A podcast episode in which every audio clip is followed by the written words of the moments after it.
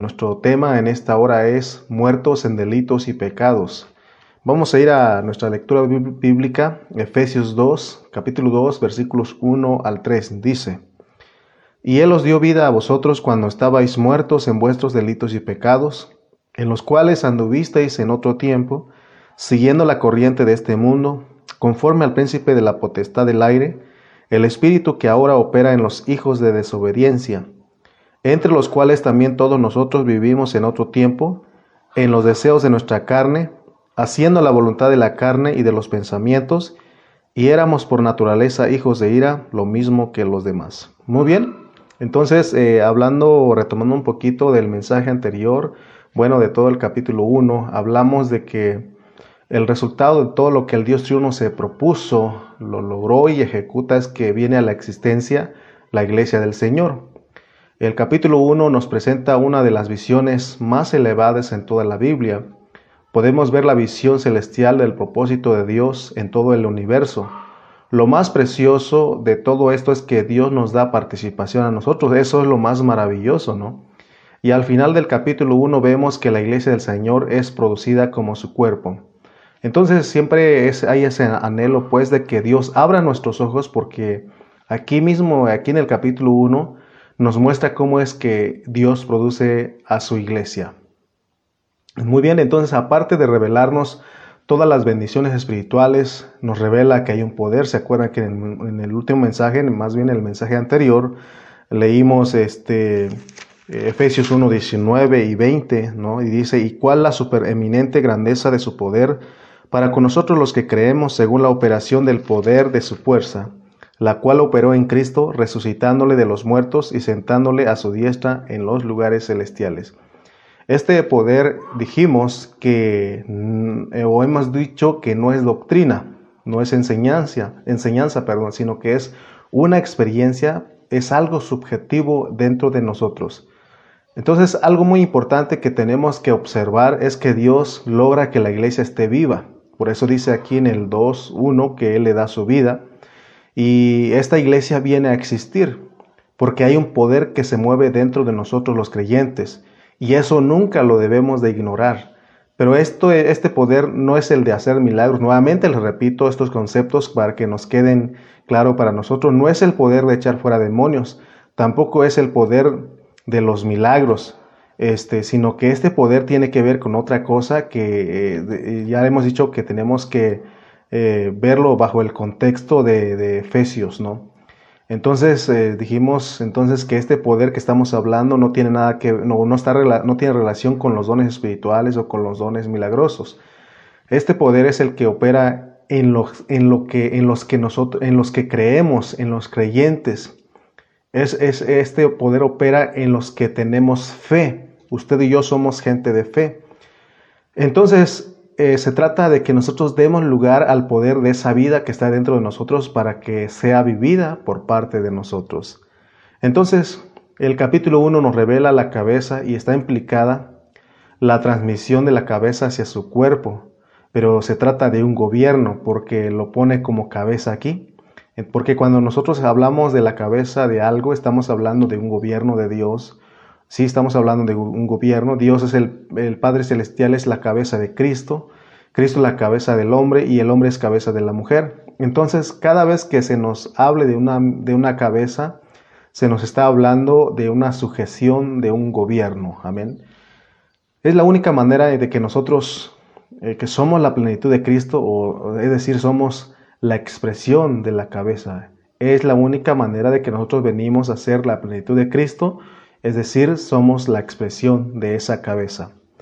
Entonces el propósito principal de Efesios es una vida corporativa que depende totalmente de la cabeza. Se nos tiene que abrir los ojos porque hay una manera en que se mueve esa vida, ese poder dentro de nosotros.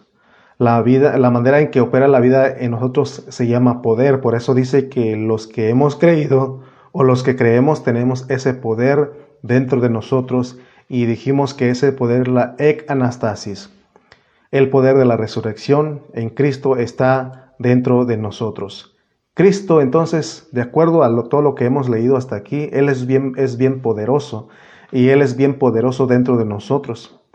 Pero puede ser que nuestros ojos no estén siendo abiertos para ver todo esto. Y ese es el propósito del capítulo 1, por eso Pablo escribió el capítulo, capítulo 1, perdón, para que nosotros, para que nuestros ojos se abrieran, sean abiertos, para que podamos ver lo que Dios nos está mostrando. Amén. Entonces aquí en el capítulo 1 se nos muestra a la iglesia como algo positivo. O sea, esta, eh, la iglesia es vista desde, la, punto, desde la perspectiva divina, desde el punto de vista divino. Sin embargo, no debemos eh, ver la iglesia desde arriba, sino desde abajo. También tenemos que ver las dos partes. En el capítulo 1, Pablo ve a la iglesia desde arriba, pero en el capítulo 2, que vamos a entrar en este tiempo, eh, este, que es el capítulo 2, eh, aquí nos muestran a la iglesia desde abajo, desde el punto de vista del hombre caído, desde el punto de vista humano. Entonces la iglesia no solo debe ser vista desde el punto de vista divino, sino que desde el punto de vista del hombre caído, del hombre humano. Tenemos que ver eso porque es lo que nos presenta Pablo aquí en el capítulo 1 y en el capítulo 2. Eh, cuando nosotros leemos Efesios es muy agradable hablar del capítulo 1, ¿verdad? Porque nos presenta desde el punto de vista divino lo que somos nosotros en Cristo como iglesia, como el hombre, como el cuerpo, como el guerrero de Dios.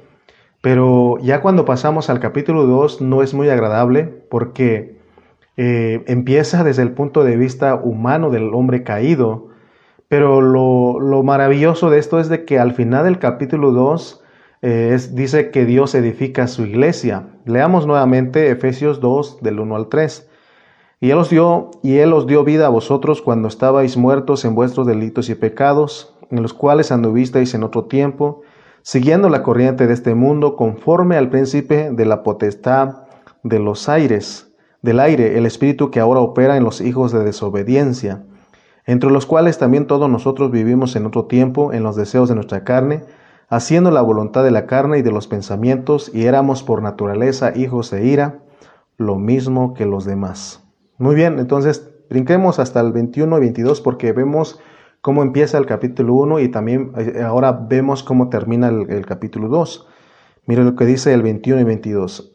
en quien todo el edificio, bien coordinado, va creciendo para ser un templo santo en el Señor, en quien vosotros, o sea que tenemos parte, participación en esto, en quien vosotros también sois juntamente edificados para morada de Dios en el Espíritu. Amén. Entonces tenemos este, esto que es maravilloso entender el capítulo 2 de Efesios. De los primeros tres versículos del capítulo 2 a los últimos dos versículos del capítulo, del mismo capítulo, en medio de ellos hay asuntos que son bien importantes de considerarlos, por eso vamos a estarlos considerando despacio, vamos a ir despacio tomando el espíritu de esta palabra, porque nos van a revelar eh, de que el hombre eh, aquí está muerto, de que el hombre es muerto está muerto en sus delitos y pecados. Él estaba, eh, el hombre está muerto en sus delitos y pecados y acá le, tiene que dar la vida. Entonces vemos que Dios usa al hombre después de, que aplica su gracia en el hombre. Porque aquí nos habla de que por gracia somos salvos. Y nos menciona también además de que nosotros en, otro tiempo no teníamos nacionalidad, no teníamos a Dios, estábamos ajenos a los pactos de la promesa éramos incircuncisos, etc. Pero al final nos dice que somos el material que Dios usa para edificar su morada, la morada de Dios. Esto que estamos hablando, por supuesto que es algo maravilloso, porque al final del capítulo 2, la Biblia dice que Dios edifica su iglesia y que nosotros eh, tenemos que entender que esa iglesia se compone de seres humanos que estábamos en una condición miserable. Pero por medio de, pero Dios por medio de su salvación, Él nos proveyó y Él nos hizo materiales a través de la transformación para que seamos parte de su edificación. Y eso es la esperanza que tenemos. Vemos que lo que comienza de una manera miserable en el capítulo 2 termina de una manera gloriosa. El contrario al capítulo 1 que comienza con algo glorioso y termina con algo gloriosísimo porque está hablando de Dios, que Él está haciendo todas las cosas para que nosotros vengamos a ser su iglesia, vengamos a ser esa iglesia edificada. Entonces Él se encarga, ¿verdad?, de que nosotros o de hacer todo lo que tiene que ver con la parte divina, eh, eh, pero en el capítulo 2 empieza con la parte humana, con la parte caída. Pero eso no nos debe de preocupar. Y que a pesar de que nosotros somos de esa condición y, en que, y que nada, en esta condición del, del ser humano, del hombre caído, en nada nos parecemos a Él. Por eso nos está pidiendo a nosotros los seres caídos que ahora que recibimos la vida, vivamos esa clase de vida. Entonces la realidad es que para formar parte de lo que Dios se propuso, se propuso o lo que Él se ha propuesto, solo en su grande amor y en su gracia, Él pudo habernos elegido, porque para esto que estamos hablando, para venir a ser los materiales para la edificación de la morada de Dios, ni siquiera estábamos calificados. Gracias a Dios a que Él nos califica, Él es el que nos califica. Dios en su gracia y en su, amor nos lleva de una condición que no merece nada a ser una herencia. Y esto es maravilloso, esto merece alabanza de parte de nosotros hacia nuestro Dios. Por eso es que Pablo dice que lo loco de Dios, lo insensato de Dios, es más sabio que la sabiduría de los hombres. Y es lo que dijo Pablo y realmente es lo que estamos viendo aquí. Porque usted y yo, seamos honestos, usted y yo no escogeríamos para un trabajo a gente que sabiendo que son haraganes, borrachos, teniendo todas las maldades y perversidades. Al contrario, uno escoge lo mejor, escoge lo máximo para que hagan el trabajo. Sin embargo, Dios vemos que Él escoge lo más vil. Él escoge lo más vil, lo más menospreciado para que disfrutemos a Él para que seamos parte de la edificación de su morada. Fíjense cómo es Dios, por eso dice Pablo que lo loco de Dios, lo insensato de Dios es más sabio que la sabiduría de los hombres, porque Él es experto en convertir estos materiales defectuosos en algo precioso para la edificación de su iglesia. Muchos hasta aquí no entienden a Dios, muchos no entendemos a Dios. Al Dios que nosotros servimos, decimos que servimos, todavía no lo podemos discernir. Y es por eso que a veces nos sorprende y decimos, ¿cómo que fulano que era esto y aquello, ahora ya está sirviendo al Señor? Por eso decimos que lo loco de Dios, lo insensato de Dios, es más sabio que la sabiduría de los hombres. Amén. Entonces, aprendamos a conocer a Dios, a entenderlo, a entender su soberanía, a, a poder discernirlo a Él. Amén. Nos debe de llamar la atención la forma en que escribe el apóstol San Pablo. Ya hemos dicho muchas veces que no es fácil entender al apóstol San Pablo, por eso él mismo pone y dice que necesitamos orar y orar. El mismo apóstol San Pedro dijo que Pablo escribe unas cosas que son difíciles de entender de tal manera que los indoctos y los inconstantes tuercen la verdad. Entonces, eh, el apóstol tiene un pensamiento para nosotros en esta hora a través de esta epístola a los Efesios, a través de los primeros tres versículos de este capítulo 2. Él quiere que con este mensaje ganemos una o ganemos o tengamos una apreciación más profunda de, nuestra salvación. Entonces Dios lo usa para introducirnos a, a, cosas más excelentes. Dios usa a Pablo para introducirnos a cosas más excelentes. Ya con los mensajes anteriores aprendimos que Dios nos quiere ganar por medio de su gracia. Entonces veamos nuevamente Efesios en el versículo 3.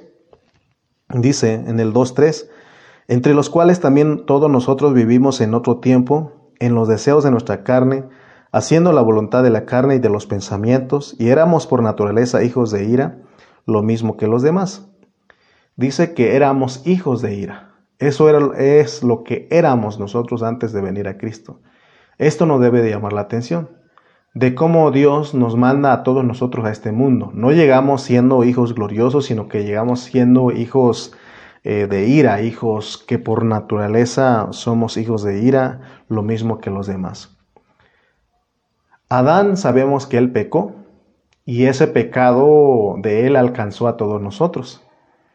Eh, él como un hombre fue desobediente, así que todos los que nacemos de él venimos a ser desobedientes.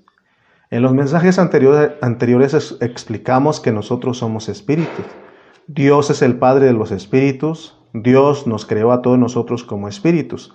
Él creó a los ángeles, a los arcángeles, a los querubines, a los serafines, a, los, eh, toda la creación eh, que Dios tiene, todos ellos son espíritus. Y no solo ellos, sino que también nosotros somos espíritus.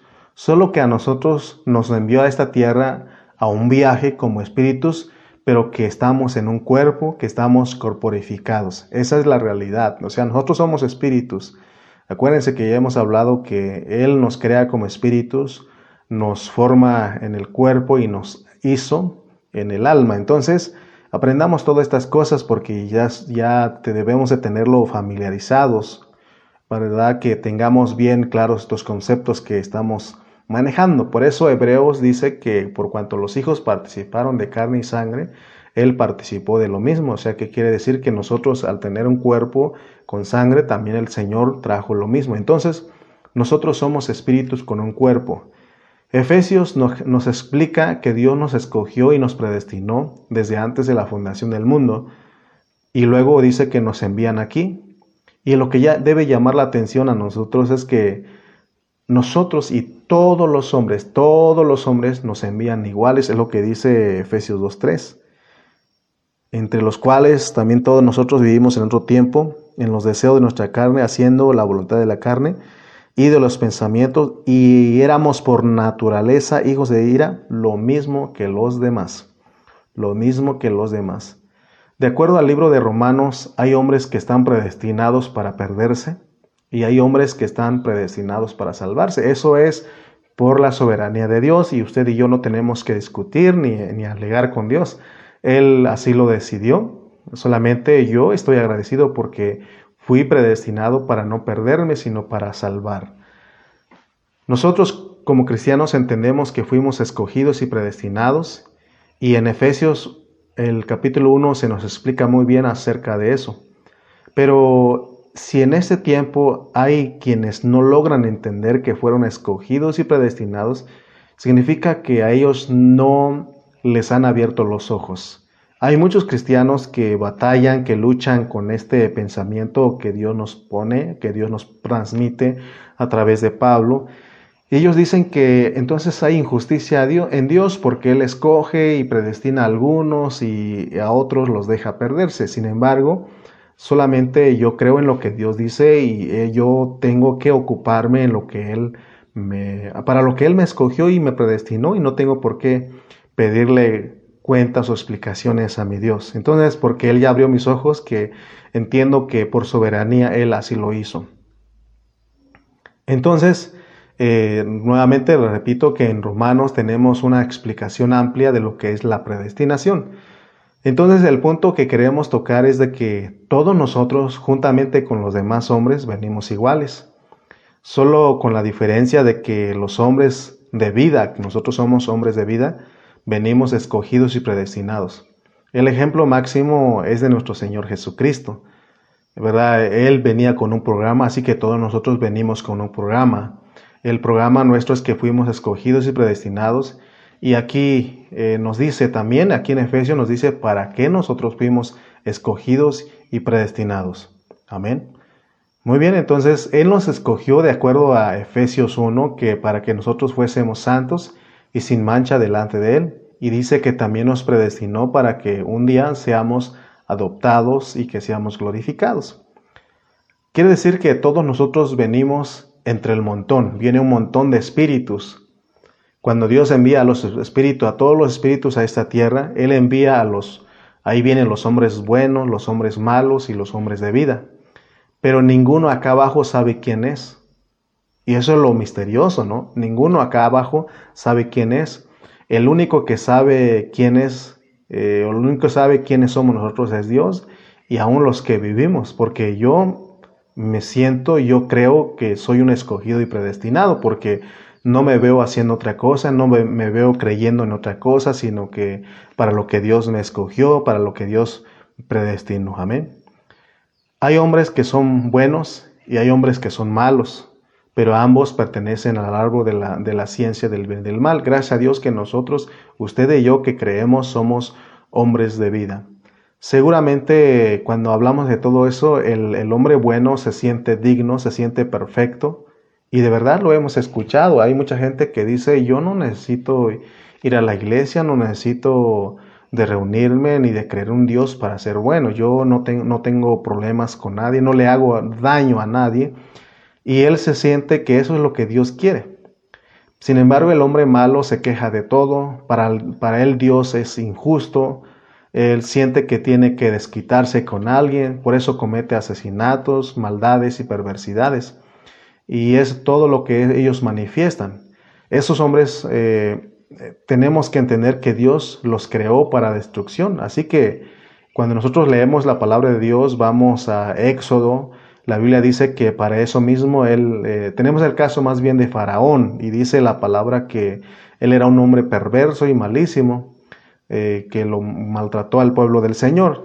Dios dice que para eso mismo lo levantó, para mostrar en él su gloria y su poder. Entonces vemos cómo Dios, o cómo, más bien cómo operan, o cómo vienen los hombres buenos y los hombres malos. Vuelvo a repetir, tú, usted y yo que, nos, que estamos, que creemos en el Señor, hombres, somos hombres de vida, somos hombres de vida porque a nosotros se nos dio la vida. Amén. Todos los hombres entonces venimos sin saber lo que somos. Y es una realidad eso, nadie lo puede negar, nadie puede, puede decir es que desde que yo nací sabía que iba a ser cristiano. No, nosotros no sabíamos, hermano. Venimos nosotros acá en esta tierra sin saber lo que somos. Aún el Señor Jesucristo, por eso ponemos de ejemplo al Señor Jesucristo que cuando vino a este mundo, durante mucho tiempo Él, para llegar al punto de ser un sacerdote y desarrollar su ministerio de tres años y medio, Él vivió en esta tierra sin saber quién era. Y esa es una realidad. Lo contrario a lo que nos pone a nosotros en las películas, de que Él de chiquito ya hacía milagros, de que todas esas cosas, ¿no? Pero nosotros, cuando si somos honestos y ponemos atención a la palabra de Dios, vemos que el Señor vivió en esta tierra sin saber quién, sin saber quién era. Él tuvo que desarrollarse y la Biblia nos dice que en medio del sufrimiento de las pruebas, Él aprendió la obediencia. Pero Él llegó al punto de que cuando Dios le dijo que Él era Dios, se le tuvo que revelar y lo tenemos en, cuando él preguntó a los discípulos, ¿quién dicen los hombres que es el Hijo del Hombre? Y ahí se le reveló que él era el Hijo de Dios. Yo aún sospecho que anteriormente Dios ya se lo había mostrado, pero él quería que eso le fuera revelado a los discípulos. Amén. Entonces, eh, ahí cuando se le reveló que él era Dios, fue cuando sorprendió a toda la humanidad y gracias al Señor por ello, porque con, con eso nosotros entendemos que los hombres todos venimos en un solo canal y creyendo que ese canal es el correcto, ¿no? Porque muchos de nosotros decimos, yo he escuchado gente decir es que mis abuelos, mis papás me enseñaron esto y ese es el camino. Y si nacemos siendo en la, en la religión tradicional, muchos de nosotros decimos que ellos me inculcaron este camino y en esto tengo que seguir. Sin embargo, como Dios te escogió y te predestinó, tú de repente alguien te predica la palabra, oyes el Evangelio y, inmediatamente nos identificamos con esa palabra. Esa palabra nos hace maravilloso, lo podemos apreciar porque por el hecho de haber sido escogido y predestinado. Y entonces nosotros nos dimos cuenta que no fuimos llamados para quedarnos como hijos de ira. Yo no siento que fui, llamado para quedarme como hijo de ira, como dice el versículo 1, ¿verdad? En, el 1 y el 2 y el 3 de, Efesios 2. Eh, no fuimos llamados para quedarnos en, nuestros delitos y pecados, sino que necesitamos necesariamente la vida de Dios. Ahora, olvidemos un poco de Adán. Eh, sabemos que si, si bien es cierto que Él nos heredó el pecado, pero la cosa aquí es que no solamente nosotros somos desobedientes de comer del fruto prohibido, sino que nosotros, sino que nuestros actos negativos aumentaron y nos encontraron no solamente en delito y pecado, sino en delitos y pecados. Vuelvo a repetir, no nos encontraron en pecado ni en delito, sino nos encontraron en delitos y pecados. Así que usted y yo venimos a ser peores que Adán. Eso no lo sabía usted, yo no lo sabía, pero es una realidad. Nosotros somos más peores que Adán. Por eso cuando nosotros leemos Romanos, este, vamos a darnos cuenta que en Romanos nos muestra que todos nosotros, dice en el capítulo 1, que todos nosotros venimos a ser inventores de males. Leamos Efesios, perdón, Romanos capítulo 1, y vamos a darnos cuenta que, que nosotros éramos eso. Vamos a leer desde el versículo este, 30, dice, 29 vamos a leer, estando atestados de toda injusticia, fornicación, perversidad, avaricia, maldad, llenos de envidia, homicidios, contiendas, engaños y malignidades, murmuradores, detractores, aborrecedores de Dios, injuriosos, soberbios, altivos, inventores de males. O sea que eh, en otro tiempo me tocó predicar y yo creo como la gente, ellos se juntaban porque mientras más se multiplicaban había más maldad. Entonces dice que ellos decían, ¿qué vamos a hacer mañana? pues vamos a inventar algún mal para hacerlo. Fíjense la, el pensamiento que gobernaba la vida de esos hombres. Entonces, este, vemos que todos nosotros venimos a ser inventores de males con todos esos delitos y pecados. Vemos que a diferencia de Adán, que él solo desobedeció al comer del fruto prohibido. Pero nosotros, dice, por eso la Biblia dice en una parte que en los Salmos específicamente dice, He aquí Jehová Tú hiciste al hombre perfecto, pero ellos se buscaron muchos males. Entonces vemos que cuando los hombres se multiplican se vuelven malvados. Así lo dice Génesis 6, ¿no? Dice que la gente se multiplicó, entonces al haberse multiplicado la gente se multiplicó la, edad, la maldad, perdón. Entonces es una realidad lo que estoy hablando. Eso no lo podemos ignorar. Cuando los hombres se multiplican son mucho más peores. Por eso eh, la Biblia usa la vida de Jacob para decirnos que Simeón y Leví juntos son armas de iniquidad. Ellos juntos son bien malvados. Por eso aún vemos, ¿no? Por ejemplo, aquí en México se ve que en, las, en los pueblos, en los ranchos, las personas son muy más educadas y respetuosas, porque son pocas, son pocas, pocas personas. Pero, ¿qué decir de las grandes ciudades? Ahí no hay nada de valores, no hay respeto, hay más maldad ahí. Ahí en, la ciudad no puedes dejar algo eh, afuera de tu casa, no puedes dejar ahí porque pasan y, alguien más pasa y se lo lleva. En los pueblos todavía es más, hay más respeto, respetan las cosas ajenas. Entonces el punto aquí es de que, o lo que queremos aquí, el punto importante es de que entendamos que venimos a esta tierra y venimos todos en la misma condición igual que los demás por medio de, hemos dicho que por medio de un embudo, ahí pasan todos los espíritus.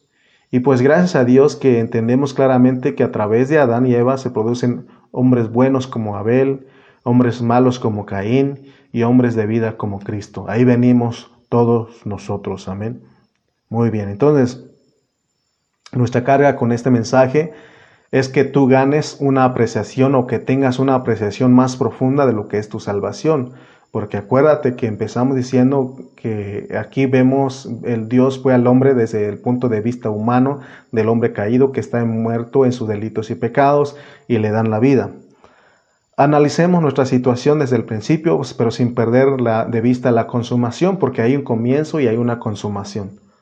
Tenemos que analizar la condición de cómo nosotros estábamos. Leamos una vez más el 1 y al 3, Efesios 2 del 1 al 3. Y Él os dio vida a vosotros cuando estabais muertos en vuestros delitos y pecados, en los cuales anduvisteis en otro tiempo, siguiendo la corriente de este mundo, conforme al príncipe de la potestad del aire, el espíritu que ahora opera en los hijos de desobediencia, entre los cuales también todos nosotros vivimos en otro tiempo en los deseos de nuestra carne, haciendo la voluntad de la carne y de los pensamientos, y éramos por naturaleza hijos de ira, lo mismo que los demás. Éramos hijos de desobediencia. Nosotros inicialmente somos, cuando llegamos a esta tierra, inicialmente somos hijos desobedientes. Todos los cristianos, oigan bien, todos los cristianos sin excepción venimos a esta tierra como hijos desobedientes y por eso dice la Biblia que nos parecemos a los hijos de ira.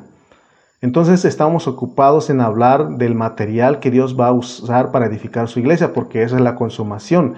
Dios va a arreglar todos estos defectos para que tenga un, material glorioso transformado, eh, transformado en piedras preciosas para meterlo a su edificación. Entonces, eh, el, material que Dios va a usar para edificar su iglesia eh, quizás en un, en un, inicio no es un material muy bueno, entonces, este, porque dice que primero nos encuentran muertos en nuestros delitos y pecados. Pero si nosotros no consideramos estas cosas, nosotros a veces los cristianos eh, somos muy presumidos, nosotros creemos que somos mejores que otros hermanos, pero nada que ver porque aquí dice que estábamos muertos, todos estábamos muertos. Es raro el cristiano que no ha ofendido a Dios. Porque de acuerdo a todo lo que se ha visto, en cuanto llegamos a 12 años, todos ofendemos a Dios. Oigan bien esto, en cuanto llegamos a 12 años, todos ofendemos a Dios. Todos los hombres y mujeres, en cuanto llegan a 12 años, se rebelan contra Dios. Por eso dicen que la edad de los 12 años es la edad de la rebeldía. Muy bien. Nos debe de llamar la, la atención porque en los salmos también dice, que todas las personas están inscritas en los libros, pero cuando llegan a los 12 años el Señor los borra de esos libros porque se rebelan. Moisés era un experto para hablar de eso y él decía a Dios, bórrame de tus memorias, bórrame de tus libros.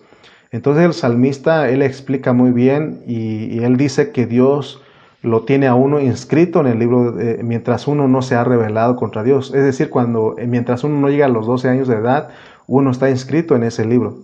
Eh, vemos que Dios perdona a, un niño, o sea, es un trato de Dios hacia los niños, es diferente, ahora lo tengo más claro eso.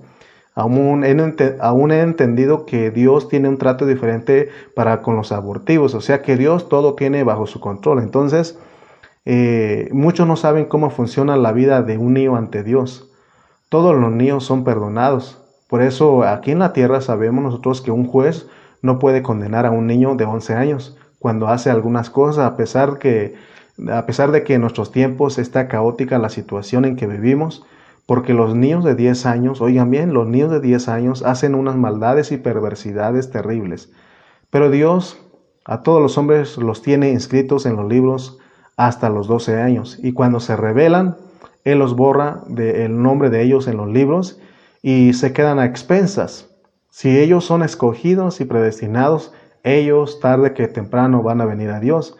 Por eso dice la, Biblia, instruye al niño en su carrera y aun cuando fuera viejo, no se apartará de ella. Todo aquel que viene escogido y predestinado, cuando oye la predicación del Evangelio, él regresa a lo que fue escogido y predestinado. Por eso te digo que en esta hora yo me siento un escogido y un predestinado y es lo único que sé hacer. Predicar la palabra, servir al Señor, hacer lo que el Señor me ha mandado para lo, para lo cual fui escogido y predestinado. Amén. Entonces leamos nuevamente el versículo 2, en los cuales anduvisteis en otro tiempo siguiendo la corriente de este mundo, conforme al príncipe de la potestad del aire, el espíritu que ahora opera en los hijos de desobediencia. Está hablando de usted y de mí. Todos nosotros, todos nosotros a los 12 años nos descarriamos. Quizá algunos jóvenes, algunos adolescentes pueden decir es que yo nací en un hogar cristiano, mi papá, mi mamá, ellos eran cristianos, ahí nací. Y ahí he estado en la iglesia todo el tiempo, pero, te pero muchos, muchos de los que hemos crecido en la iglesia podemos decir, siendo honestos, podemos decir que aún en la iglesia estábamos descarriados, participábamos en otras cosas bien rebeldes. Por regla general, todos los niños a los 12 años de edad desobedecen a sus padres y, empiezan a participar de la rebeldía.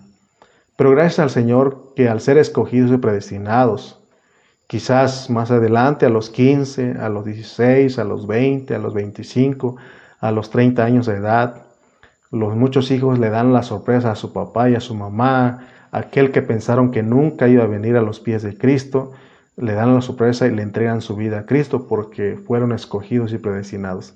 Entonces ellos vienen y dejan de ser hijos de desobediencia, hijos de ira. Porque dice que no hay diferencia, dice en el 3, entre los cuales también todos nosotros vivimos en otro tiempo, en los deseos de nuestra carne, haciendo la voluntad de la carne y de los pensamientos, y éramos por naturaleza hijos de ira lo mismo que los demás. No había diferencia entre los hijos de Dios y, los hijos del diablo. Por eso todos eh, nos, nos cortaban en la misma regla diciendo que todos éramos hijos del diablo. y hemos dicho, hemos aprendido que no en definitiva, porque nos parecíamos, pero no éramos hijos del diablo en definitiva. Estamos hablando de todo esto porque todos tenemos que pasar aquí por esto, por lo que estamos hablando de venir a ser hijos de ira, hijos del diablo. Lo que Dios quiere que nosotros entendamos en esta hora es que ahora somos cristianos. Pero sabes qué, hermano, aún a pesar de que Dios nos ha dado su vida y que usted y yo somos cristianos, no somos muy obedientes. Los pastores de las iglesias sabemos que los hermanos no son muy obedientes. Lo que hacemos nosotros es orar por ellos para que Dios abra sus ojos y también que Dios les dé un espíritu de sabiduría y de revelación para que ellos sepan quiénes son y para que ellos participen juntamente con nosotros del propósito divino de Dios. Amén. La tristeza más grande para los pastores es que hay hermanos que no se están dejando transformar. Hay hermanos que son orgullosos, rebeldes, que no aceptan una palabra de parte de su pastor. Entonces, esa es la causa de tristeza de muchos pastores que vemos a los hermanos que no son humildes, no se dejan transformar. Muchos de los de ellos no dejan que Dios haga el trabajo en ellos para que para qué? Para que participen del propósito divino. Ese es el único deseo de nosotros. Uno quizá puede ser cristiano, porque Dios lo sacó a uno del anonimato y del mundo. Gloria a Dios por ello.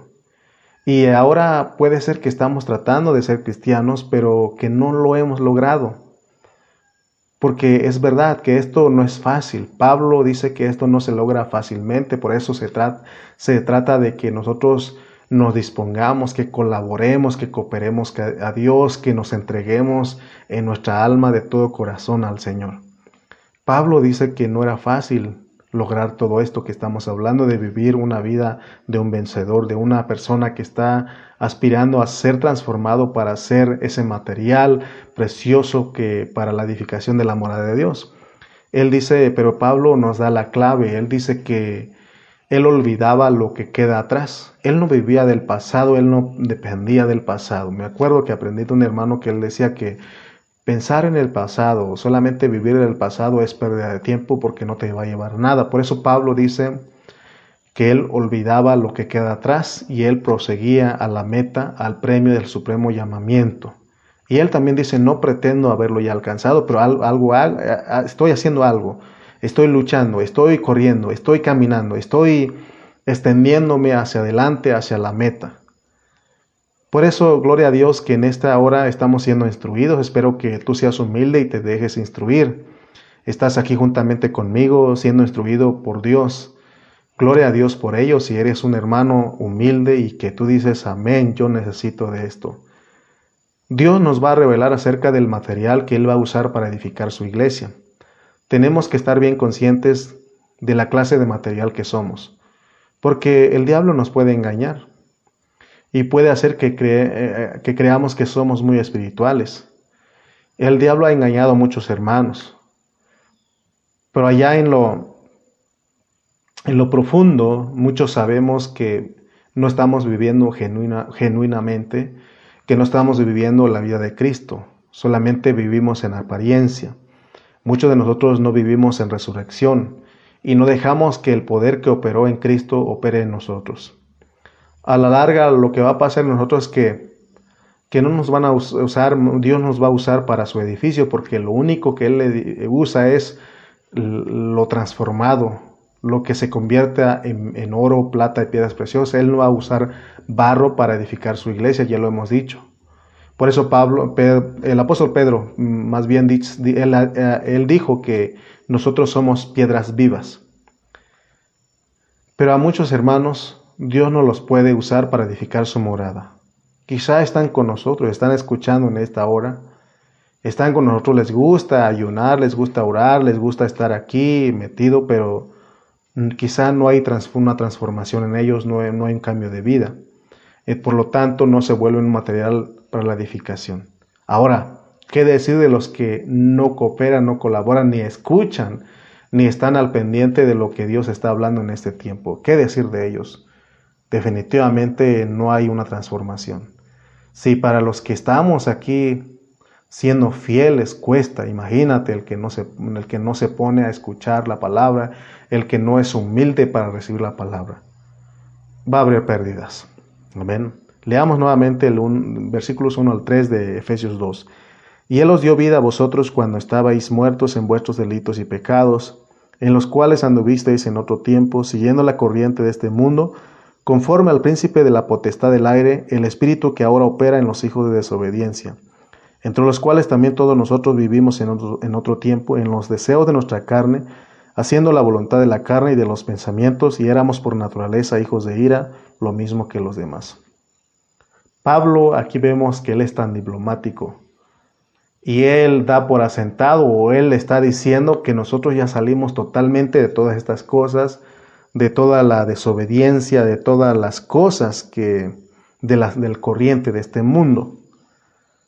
Pero cuando nosotros leemos, hay algo en nosotros que está diciendo, porque honestamente sabemos que muchos cristianos seguimos participando de lo que éramos.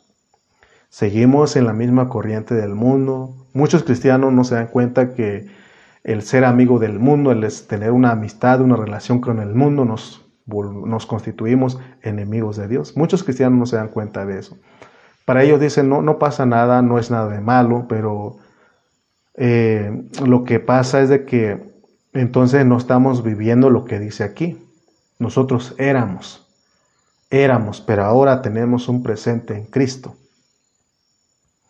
Pablo dice en el 1, erais, Estábamos, dice, estabais muertos en vuestros delitos y pecados. Desde que nosotros creímos, cuando Cristo vino a nosotros, es porque nosotros somos creyentes. Por eso en el 1.19 dice que eh, la supereminente, y cuál la supereminente grandeza de su poder para con nosotros, los que creemos. Y casi todos los cristianos, lo que pasa es una realidad y a veces eh, hay hermanos que son nuevos y dicen, hermano, ¿será que así va a pasar conmigo? Y siempre le digo, mantente ferviente, no te dejes, no te conformes con nada. Cada día sigue buscando a Cristo porque en los primeros tres años muchos creyentes son muy entregados al Señor, son muy fervientes. Hay mucho fuego ahí, mucho fuego. Pero pasado los tres años, ¿qué pasa? chocan contra una pared muy gruesa que se llama su propia carne y su propia ciudadanía. Si somos mexicanos de hueso colorado, si somos guatemaltecos de hueso colorado, si somos estadounidenses de hueso colorado, eso es lo que defendemos, ¿sabes? Eso es lo que impide para que nosotros disfrutemos a Cristo. Estamos hablando de eh, gente que choca con estas paredes dentro de la iglesia tienen unos obstáculos tan grandes y eso los desvía de Cristo.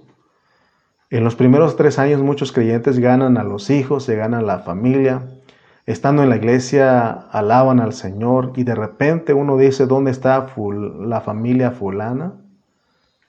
Ahora están en el mundo, a uno, ahora tú lo ves en el Facebook publicando que andan en las pachangas, bailando, en la tomada, en, en la política, en muchas cosas. ¿Y ahora qué pasó? Eh, de acuerdo al versículo 2, nosotros seguimos viviendo en otro tiempo. Seguimos viviendo en la misma corriente de este mundo, conforme al príncipe de la potestad del aire, el espíritu que ahora opera en los hijos de desobediencia. Hace tiempo hay un hermano que me dijo a mí, hermano, ¿y todavía sigues ahí? Le dije, ¿cómo es que todavía sigo ahí? No, o sea que esto de la iglesia, esto de la vida de la iglesia no es para un momento, para un tiempo, para cierto tiempo. No es que tú te puedas decir, te, va, te puedes retirar, no. Aquí, hermano, como ha dicho nuestros pastores, mi pastor José Carrillo y pastor Cayetano Ceja, ellos han dicho y lo, me lo han transmitido, transmitido a mí que ellos desean terminar eh, este, predicando, de pie predicando la palabra. Ellos se quieren ir con el Señor, el encuentro con el Señor, predicando la palabra. Si, si, el último día de sus vidas es predicando la, la, palabra de Dios, eso es lo que ellos desean y es lo que yo anhelo. no hay de que eh, ahora ya no estoy en Cristo, sino que me retiré. Hermanos, que Dios nos ayude. Yo quiero, yo deseo, yo le pido al Señor que eh, perseverar en esto, mantenerme firme en lo que Él me ha llamado, porque Él fue el que me escogió y me predestinó. Espero que tú tengas el mismo deseo. Entonces vemos a los hermanos que siguen el mismo clase de vida, tienen la misma clase de vida. Entonces el 1 y el 2 dice nuevamente, y él, os dio, y él os dio vida a vosotros cuando estabais muertos en vuestros delitos y pecados, en los cuales anduvisteis en otro tiempo siguiendo la corriente de este mundo, conforme al príncipe de la potestad del aire, el espíritu que ahora opera en los hijos de desobediencia. Quedarnos haciendo estas cosas que dicen estos dos versículos es que significa que seguimos siendo hijos de desobediencia. Aunque gracias a Dios que eres hijo de Dios y eso no te, se, te discute. Gracias a Dios porque eso es por el hecho de habernos sido escogidos y predestinados. Y dice que irrevocables son los dones de Dios, pero no estás siguiendo ahora la vida que Dios desea que tú vivas. Entonces, lo único que se puede decir a un hermano que no ha tomado la decisión, la valentía de seguir los pies de Cristo, es de que solamente no te vayas a quejar cuando se te, juzgue la clase de, de, cristianismo que tú vivías en esta tierra o la clase de cristiano que eras cuando estabas en esta tierra. Porque en toda tu vida viviste una clase de cristiano mediocre, en una iglesia mediocre. Por eso yo me ocupo para reprender muchas veces, amonestar y aún exhortar a los hermanos en Tultitlán, en Chimalpa, que dejemos la corriente de este mundo, que ya no sigamos. Aún me han dicho, hermano, eso no es tan malo, ¿cómo no va a ser mal, malo si eso te constituye enemigo de Dios? Despierta, abre tus ojos, ora para que el Señor abra tus ojos, para que veas que que eso que estás diciendo, que el mundo no es tan malo, que el tomar una cerveza, que el bailar, que el hacer esto, que el ir para allá no es muy malo, eso es mundo y el ser mundano es ser enemigo de Dios. Abre los ojos, ora para que Dios abra tus ojos. Nunca, eh, nunca fuiste un, un testigo fiel del Señor. Lo que el Señor está buscando en este tiempo es que seamos testigos fieles testigos fieles que estemos dando testimonio de la vida que tenemos, de lo que Dios está haciendo en nuestras vidas. Así que no nos vayamos a quejar cuando nos digan que nuestro lugar es el lloro y el crujir de dientes, porque allí va todo aquel cristiano que no se vuelve la plenitud de aquel que todo lo llena en todo. Para llegar a ser la plenitud es llenarnos de Él, porque la plenitud de aquel que todo lo llena en todo es, es que es, es, es el que deja que la fuerza que operó en Cristo opere en él para que sea un cristiano intachable. Quizás a muchos, quizá no le esté gustando la forma que estoy dando la predicación porque parece muy dura. Pero si nuestro ministerio no es presentar a la gente perfecta delante de Dios, entonces nuestra predicación es en vano. Por eso dice la Biblia que si Jehová no edifica la casa, en vano trabajan los que la edifican. Yo deseo presentar a los hermanos perfectos delante de Dios. Ese es mi único deseo, ese es mi, mi, anhelo, ese es lo que hay, lo que arde en mi corazón, que todos los que me escucharon, los que estuvieron a nuestro cargo, ellos sean presentados perfectos delante de Dios. Por eso no pongas excusa de tus debilidades, de, que no hay, nadie es perfecto. Es que porque tú no quieres. Cuando, cuando yo escucho a alguien decir es que nadie es perfecto, tú no quieres. Si tú quieres, bien puedes. Dios en este tiempo nos está desafiando.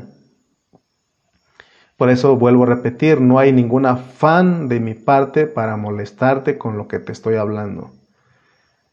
Hemos aprendido en el mensaje anterior que nuestra debilidad no debe ser ninguna excusa para no ser un vencedor. Si alguno de nosotros no llegamos a ser vencedores es porque nunca quisimos, nunca lo, deseamos, nunca lo anhelamos nunca no fue lo primordial en nuestra vida, siempre lo poníamos al último. Hermano, nosotros somos de los que podemos llegar al punto de decir como el apóstol San Pablo, todo lo puedo en Cristo que me fortalece.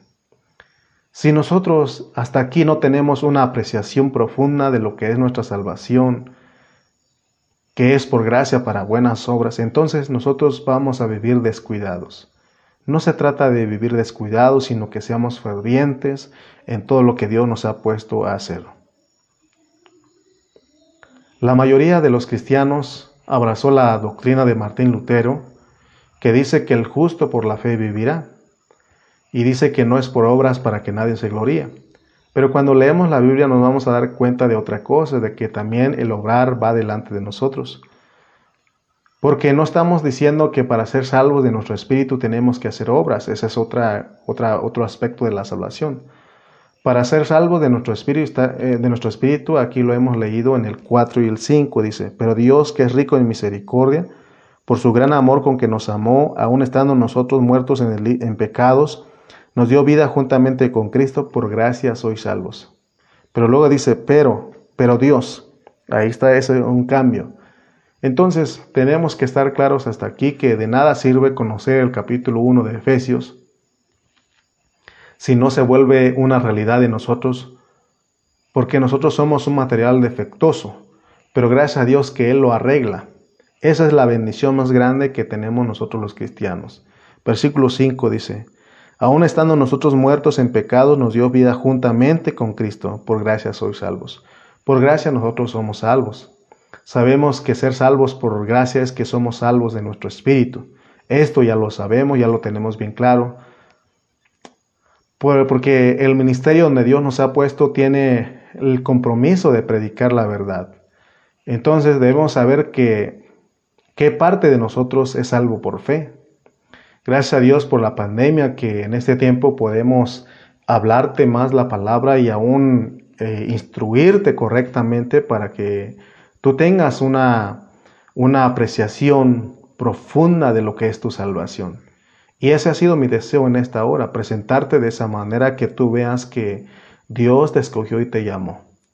Pero ya no sigamos viviendo en lo que éramos, sino que ahora veamos que Dios abra nuestros ojos para que veamos que ahora Él quiere que nosotros vivamos esa clase de vida, esa clase de vida que nos lleva a la transformación, para que seamos esa, ese material correcto que Él tiene que usar para edificar su morada. Amén. Entonces, veamos que vimos que eh, Efesios 2 empieza desde el hombre caído, del punto de vista humano, pero Dios nos va a elevar a la edificación. Así que sigamos disfrutando al Señor, sigamos eh, viendo lo que Dios tiene para nosotros. Gracias a Dios porque pudimos disfrutar la palabra en esta hora y que Dios, siempre mi ruego es que Dios te hable a ti, que Dios te muestre a ti, que Dios abra tus ojos y que seas un hermano obediente, un hermano humilde que está atento al hablar de Dios. Amén. Vamos a orar, vamos a orar, te invito a orar conmigo y demos gracias a Dios porque una vez más Él nos ha hablado. Amén, Padre Santo. Te damos gracias porque nuevamente estamos aquí delante de ti Señor, me permites entregar eh, esta palabra a mis hermanos que estuvieron, eh, que son humildes y que están al pendiente de esta transmisión. Síguenos dando de ti, Padre, dándonos, danos de tu palabra, que sea una palabra que venga de, tu corazón siempre. Gracias por mis hermanos, bendice a cada familia y gracias por sus vidas. En el nombre de Jesús. Amén. Amén.